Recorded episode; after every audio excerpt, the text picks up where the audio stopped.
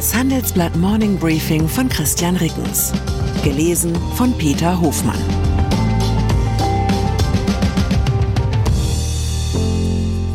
Guten Morgen allerseits. Heute ist Donnerstag, der 16. Februar 2023.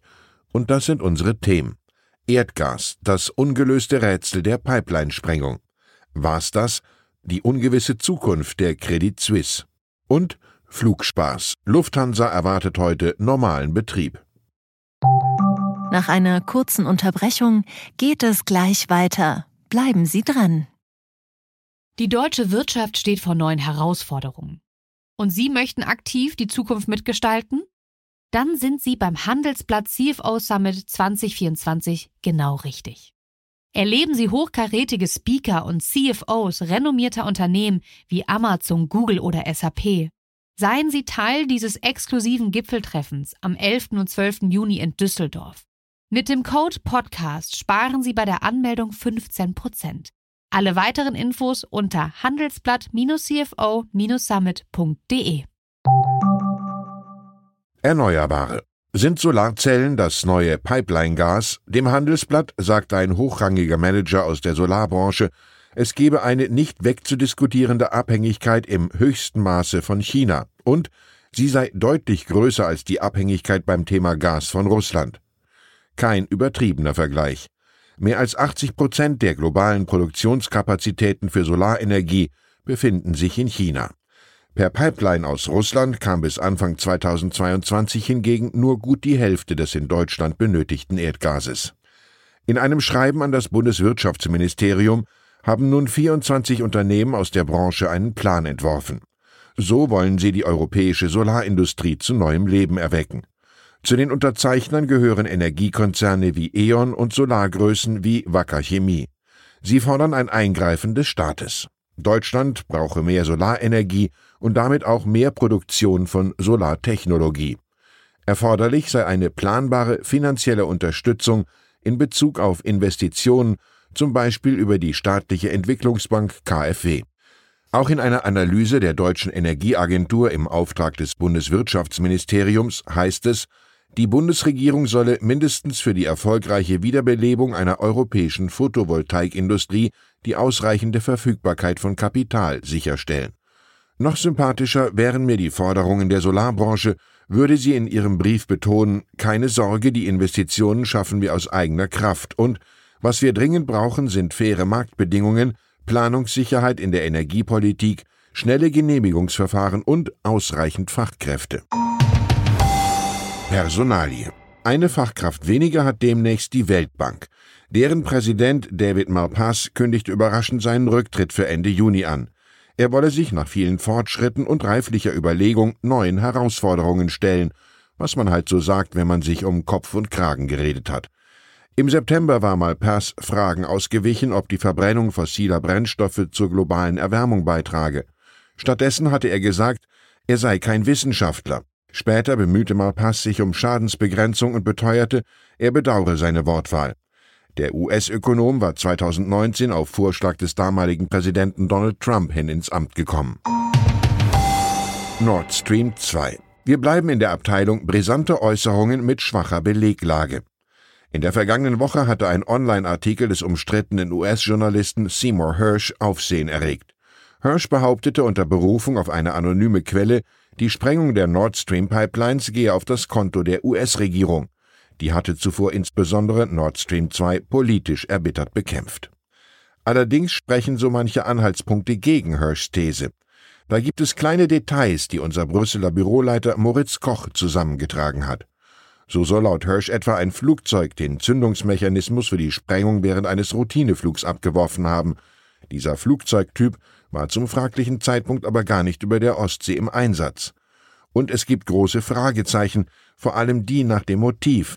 Warum sollten die USA die Pipeline zu einem Zeitpunkt sprengen lassen, zu dem Deutschland bereits beschlossen hatte, die russischen Gaslieferungen auslaufen zu lassen?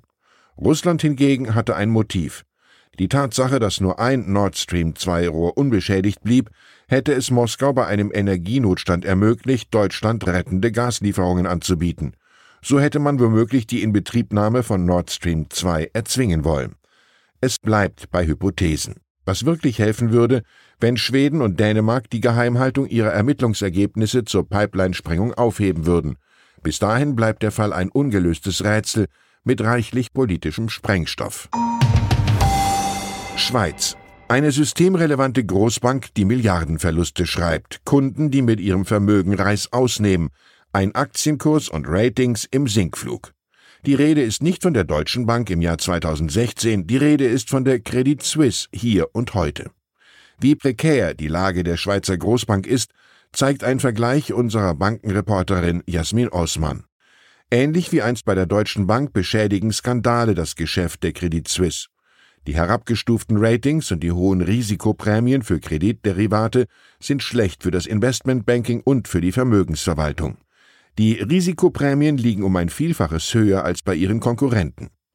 Bei der Deutschen Bank zogen Kunden in Reaktion auf die damalige Unsicherheit eine zweistellige Milliardensumme ab. Den Schweizern ergeht es nun ähnlich.